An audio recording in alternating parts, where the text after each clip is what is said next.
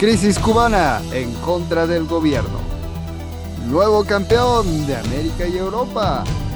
Marcelo Ebrard confirma que va por la presidencia en 2024 y aumenta el conflicto en Haití. El Güero Palma reingresa al penal de máxima seguridad del altiplano. Hola, yo soy Renata Romero. Yo soy Eric Berry. Y yo soy Julio Velasco. Esto es Línea de Tres. Tu espacio para enterarte de lo más destacado de la semana en 20 minutos. ¡Comenzamos! Hola, ¿qué tal? Muy buenos días, muy buenas tardes, muy, muy buenas noches. Como siempre, el gusto y el privilegio de estar acompañado en una emisión más por usted. En esta ocasión venimos de manteles largos, usted ya la conoce.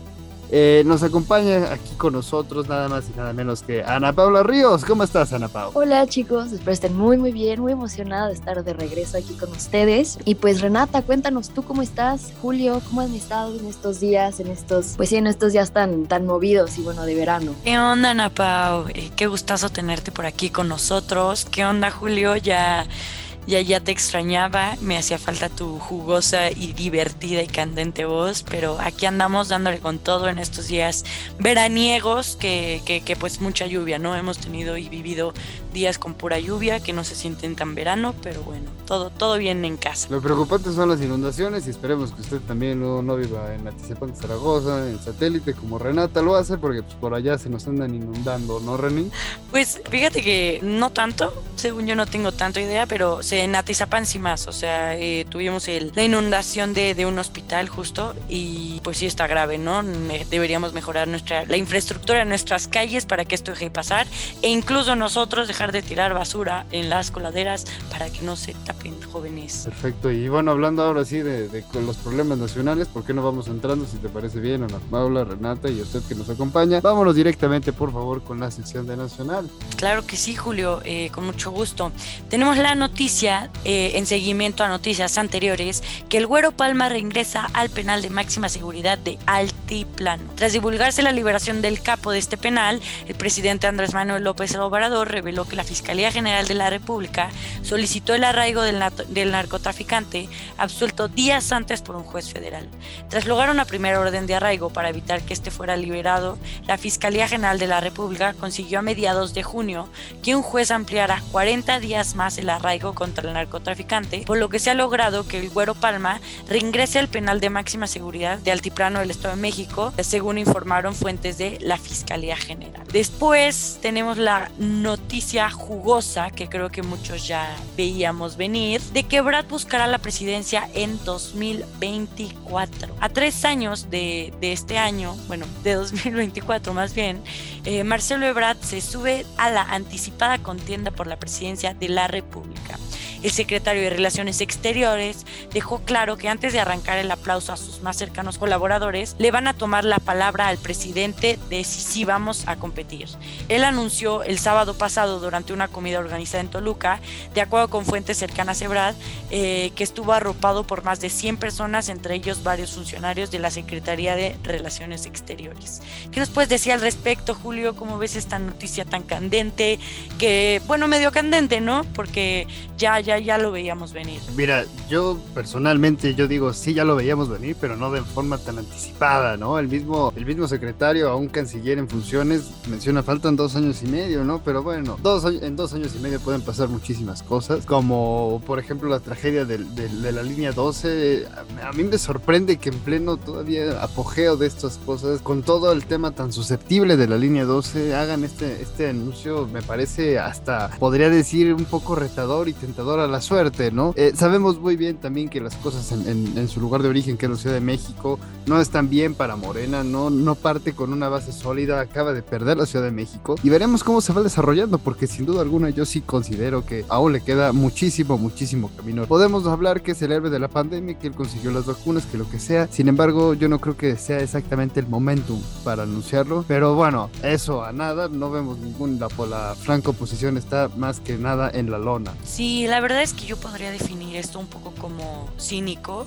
Eh, lo del metro es digo, como sí, como dices, lo del metro es demasiado reciente. Sí, sí no era momento tal vez, pero y eso es lo que sorprende, ¿no? Eso más que nada es lo que lo que nos cayó de sorpresa que fuera como momentos de tensión y a pesar de ello y a pesar de que su nombre esté eh, muy sonado eh, en, en, los, en las planas de los periódicos por, por, la, por el metro, pues este pues haya decidido expresar su búsqueda por la presidencia. Paso a la siguiente noticia, que es que por fin llegó calma a Tierra Caliente de Michoacán, luego de 72 horas, sí jóvenes, 72 horas ininterrumpidas de enfrentamientos entre autodefensas de Ticaltepec y Buenavista y elementos de seguridad pública contra supuestos miembros del cártel Jalisco Jalisco Nueva Generación, quienes han intentado ingresar a esta zona. Las reyertas armadas duraron más de 48 horas en Buenavista, entre comunicarios de Tecaltepec y otros cinco municipios aliados contra una célula de del cártel Jalisco Nueva Generación, quienes a bordo de camiones con blindaje artesanal atacaron el municipio en dos fortines que mantienen a pobladores del lugar donde estos últimos, acompañados por policías estatales, repelieron estos ataques. Julio, ¿qué nos puedes tú decir al respecto? Pues mira, de entrada yo sí creo que de nuevo, creo que es Tierra Caliente, también municipio de Aguililla, todos estos municipios. Al final de cuentas, a mí lo que más me, me, me intriga y me sorprende es justamente vemos los videos que, que, lanza como amenaza el cártel Jalisco Nueva Generación, mostrando su armamento, donde ya ni siquiera las personas que forman parte de esta célula criminal ya no esconden la cara, ya realmente la dan. Esto es lo que me preocupa más, porque ya sabemos quiénes forman parte de la cédula y es un claro mensaje al gobierno federal de, oigan, de nosotros no les tenemos miedo, ¿no? Y, y, eso es lo que me preocupa, ¿no? Pero luego ves en, en Palacio Nacional que la política de abrazos no balazos sigue el flote y que realmente eso es lo que le genera más desesperación y más desesperanza a, a la población de estos municipios que realmente quedan a la merced de las autodefensas que muchas veces también vemos que tienen problemas. Y bueno, los problemas no solamente están en México. ¿Por qué no nos vas contando un poquito qué nos trae la sección de internacional? Claro que sí, Julio. Renata, les cuento que bueno, las protestas continúan contra el gobierno en Cuba. Les cuento que miles de personas han salido a las calles en diversas ciudades y pueblos de Cuba desde el domingo 11 de julio para protestar contra la gestión del gobierno, la falta de libertad y la situación económica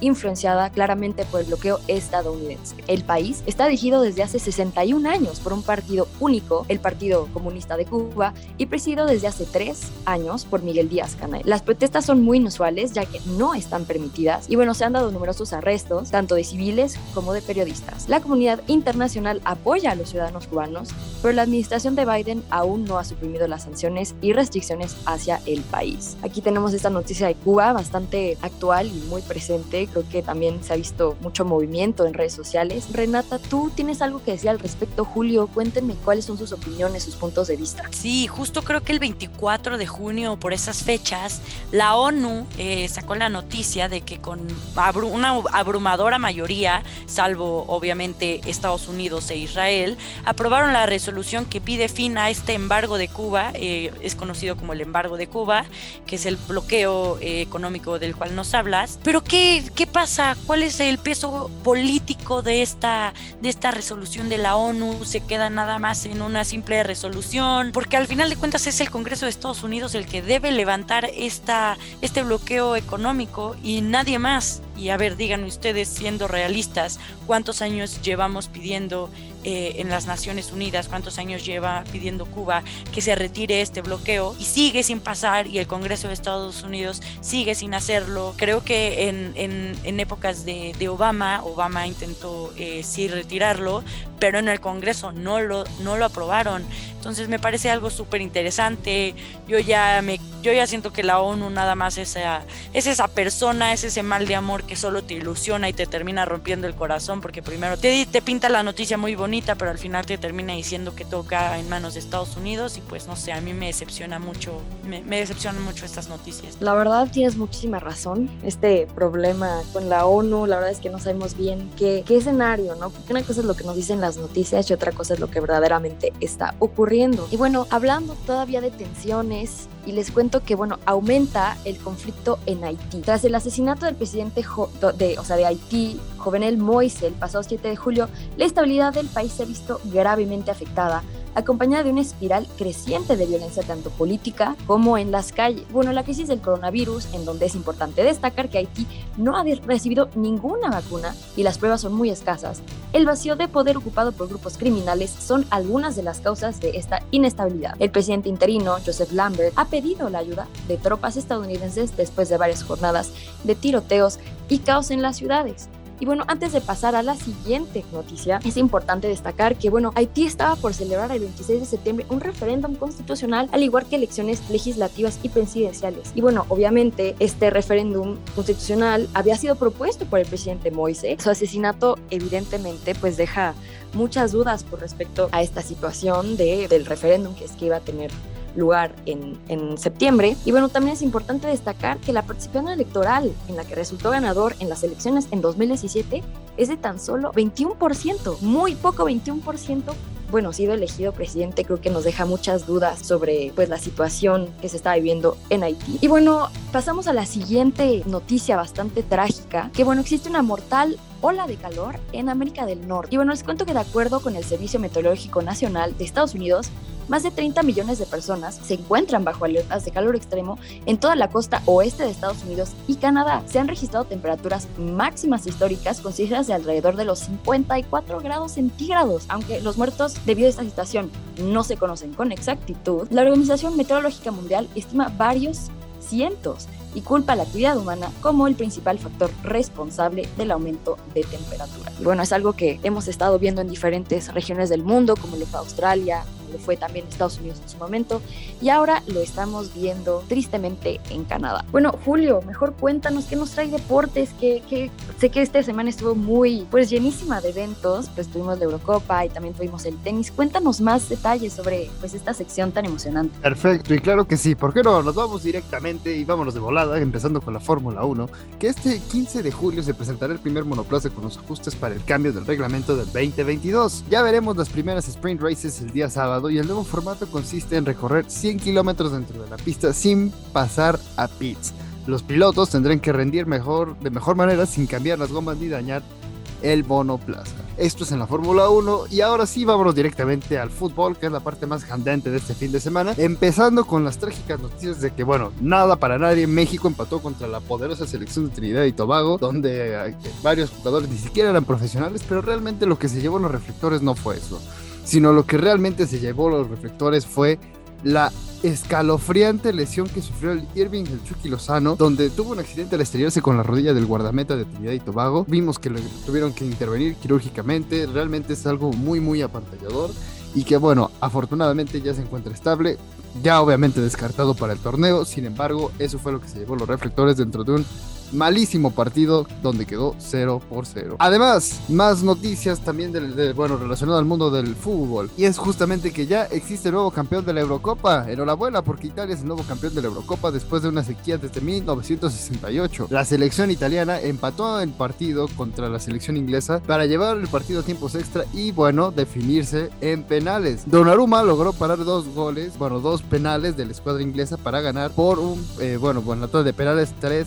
a 2. Y bueno, Julio, tengo que decir que ese partido estuvo excelente. La verdad es que pues se me hizo muy, muy, muy buena la defensa de, de Inglaterra en la primera parte del partido, el primer tiempo. La verdad es que pues Italia muy poco tuvo eh, la oportunidad de acercarse a pues meterle un gol, pero pues creo que ya en la segunda mitad cuando el equipo de Inglaterra comenzó quizá a confiársela, pues ahí es cuando Italia pues hizo este segundo gol y acaba, bueno, este primer gol para ellos, pero segundo gol del partido y acabaron en penales, la verdad, muy buen partido. Y bueno, creo que también se habla de una consecuencia bastante fuerte debido pues este pues con, con, Inglaterra y el equipo debido a pues mucho mucha discriminación. Tuvieron problemas con los goles al final creo que también hubieron varios problemas de racismo y muchísima discriminación que bueno la verdad es que es algo muy trágico para el mundo del fútbol. Creo que el fútbol no se debe de perder que es un deporte y que obviamente hay pasión pero pues obviamente se tiene que respetar no y bueno, todo esto para la, Eurocopa, pero síganos contando qué pasó aquí en, en, nuestro continente, en la Copa América. Sí, sin duda alguna tiene que prevalecer el respeto y por favor eviten el grito, porque también cabe resaltar que en el partido de, de México se escuchaba, ya saben, el famoso grito este, homofóbico por el cual nos pueden multar y nos podríamos quedar sin aficionados. Pero bueno, regresando, Copa América.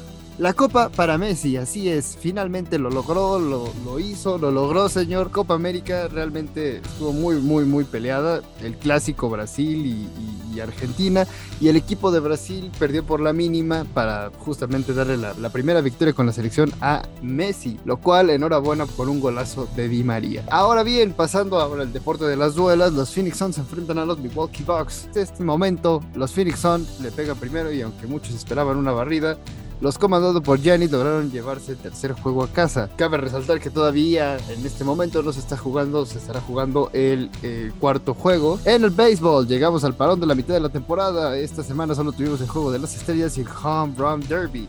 El lunes se vivió el Home Run Derby en donde se enfrentaron los mejores bateadores de la liga. El ganador por segunda ocasión fue Pete Alonso, quien bató más de 100 home runs en el evento. Y la Liga Nacional contra la Liga Americana se dio cita en el Field en Colorado junto a unos 50 mil aficionados. La Liga Americana venció por octava ocasión a la Nacional 5 carreras a 2. Además, en la Liga Mexicana de Béisbol, los Piratas ganan su octavo partido consecutivo. En este fin de semana, el equipo de Campeche venció 4 1 a los Leones de Yucatán para barrer la serie y darle su mejor racha desde seis años. Esto gracias al abridor Daniel Pato Flores. Y bueno, finalmente muchos lo pedían también. El tenis. El domingo se llevó a cabo la final del Grand Slam de Wimbledon. En donde, bueno, además esta ciudad se vistió de gala porque pues estaba justamente el país, se vistió de gala justamente porque se jugó tanto la Eurocopa como el Grand Slam. En donde los dos número uno se llevaron las victorias. En la rama varonil, Novak Djokovic venció a Matteo Berrettini en cuatro sets con eso consigue su, eh, título número 30 del Grand Slam y alcanza a Nadal y Federer. Hasta ahora ha ganado 3 de los 4 Grand Slams del año y únicamente le faltaría los Juegos Olímpicos para conseguir también una tremenda temporada y cerrar un, gran, gran año. También le falta el US Open que se llevará a cabo en septiembre. En la rama femenil, Ashley Barty demuestra por qué es la número uno al llevarse la victoria en Wimbledon. Desde 2013 la final no se jugaba a más de tres sets. Ahora contra Pliskova dieron un espectáculo digno de la Catedral del Tenis. Y para cerrar con broche de oro en la Liga Nacional de Hockey, ya tenemos campeón y se trata de nada más y nada menos el Tampa Bay Lightning, quienes vencieron a los Montreal Canadiens en el juego 5 y con esta victoria Lightning se vuelve el segundo equipo bicampeón de la década. Esto es todo por la sección de deportes y bueno, dándole un giro más drástico, vámonos directamente a la sección de sociedad y cultura. ¿Por qué no nos vas contando, Renata? Claro que sí, pues eh, en relación con las noticias que les hemos venido compartiendo, bueno, venimos aquí a platicarles de, de la directa y del papel que han jugado las redes sociales en las históricas manifestaciones en Cuba. El internet sigue cortado, no sé dónde están muchos de mis amigos. Esto dice uno de los manifestantes que grabó y compartió videos de las protestas en Cuba. Este martes continúa la restricción parcial del servicio y el bloqueo selectivo de redes sociales que ha obstaculizado el flujo de información en la isla tras las históricas protestas del domingo, donde los manifestantes difundieron en vivo lo que estaba pasando en distintos puntos del país. El domingo en La Habana iniciaron las primeras transmisiones en vivo de personas protestando en las calles a través de Facebook Live, algo conocido por los cubanos como la directa. Eh, los opositores al gobierno prefieren la directa porque a diferencia de los videos grabados y publicados en otras plataformas, estos no se pueden borrar. Fue así como las transmisiones en directo en San Antonio encendieron fuego en otras ciudades que se fueron sumando a las manifestaciones hasta que el internet dejó de funcionar en varios puntos del país. Esta porción tecnológica, esta violación al derecho de libertad de expresión, de comunicación, de información, está, es otro nivel. Incluso tenemos la noticia de que la opresión ha llegado tan lejos que, que vimos en redes la detención de la youtuber cubana Dina Stars, eh, mientras él entrevistaba desde España, eh, ella estaba ofreciendo una, una, entrevista al programa Todo es Mentira, cuando agentes de la seguridad del Estado llegaron a su casa para informarle que debía asistir a una estación de policías. Ella, eh, un poco nerviosa, regresó pues eh, en donde estaba tomando su entrevista y se despidió de las cámaras un poco podrían decir que nerviosa y, mortificada. Se me hace muy fuerte lo, que está sucediendo, como, como ya habíamos comentado. Y pues esto es, lo que esto es lo que les traigo de, sociedad y cultura, pero eh, ¿nos podrías decir qué nos tienes por allá, Julio? Pues mira, Renata, igual hablando de temas políticos, porque al final de cuentas esto es un tema sumamente social y político, pasamos directamente a lo que está pasando en la, en la parte política en México, y es porque los diputados preparan una sesión extraordinaria. La Comisión Permanente de la Cámara de Diputados alistó una nueva sesión mediante la cual se, convocará una serie de sesiones. Esta tendrá el, el objetivo de votar el desafuero de dos legisladores, Mauricio Toledo y Saúl Huerta, legisladores acusados de enriquecimiento ilícito y violación equiparada respectivamente. Entonces vamos a ver igual el desenlace de otros funcionarios públicos acusados por delitos que posiblemente sí hicieron. Sin embargo, vamos a ver cómo lo va dictaminando la ley. Además, un salto en el pasado. En los últimos dos años, bajo la dirección de Manuel Bartlett, la Comisión Federal de Electricidad ha dado un salto en el pasado al no invertir en mantenimiento y modernización del equipo. Las fallas se han vuelto una constante en el servicio de la par estatal mexicana, lo cual alerta justamente a, los, a las proyecciones para ver cómo se va desarrollando los temas energéticos en México y al ver no, y al no tener inversión en las energías renovables, vamos a ver cómo es que la nueva política del próximo gobierno también se va a ir alistando. Sin embargo, vamos a quedar con un rezago tecnológico en materia de electricidad muy, muy fuerte. Y bueno, esto es lo que tenemos en esta sección, en esta semana. Eh, hasta el momento ha sido una semana bastante movida de noticias, muchísima, muchísima candela en, diferentes temas. Eh, es un verdadero privilegio haberte tenido también por acá, Ana Pau. Sí, o sea, muy, muy contenta. Muchísimas gracias por esta invitación, pues por haberme dejado estar aquí con ustedes. Y pues muchísimas gracias y abriendo a nuestro auditorio que nos está escuchando, les agradezco muchísimo. Y bueno, un gusto estar con ustedes, chicos. El gusto es nuestro, Ana Pau. Eh, muchísimas gracias, igual, Julio. Un placer, como siempre, estar con ustedes y con el equipo de Entre Comillas. Y le mando un saludote a toda nuestra audiencia que nos está escuchando. Por supuesto, y bueno, no dejen de seguirnos en nuestras redes sociales: en Instagram, arroba Entre Comillas Digital, en Twitter, Entrecom Digital y en Facebook, Entre Comillas el sitio web donde, bueno, Ana Paula es nuestra editora, nuestra parte del consejo editorial entrecomillasdigital.com y únase a la conversación en redes sociales. Muchísimas, muchísimas gracias Renata, Ana Paula y a ustedes que nos escucha semana a semana. Hasta la próxima.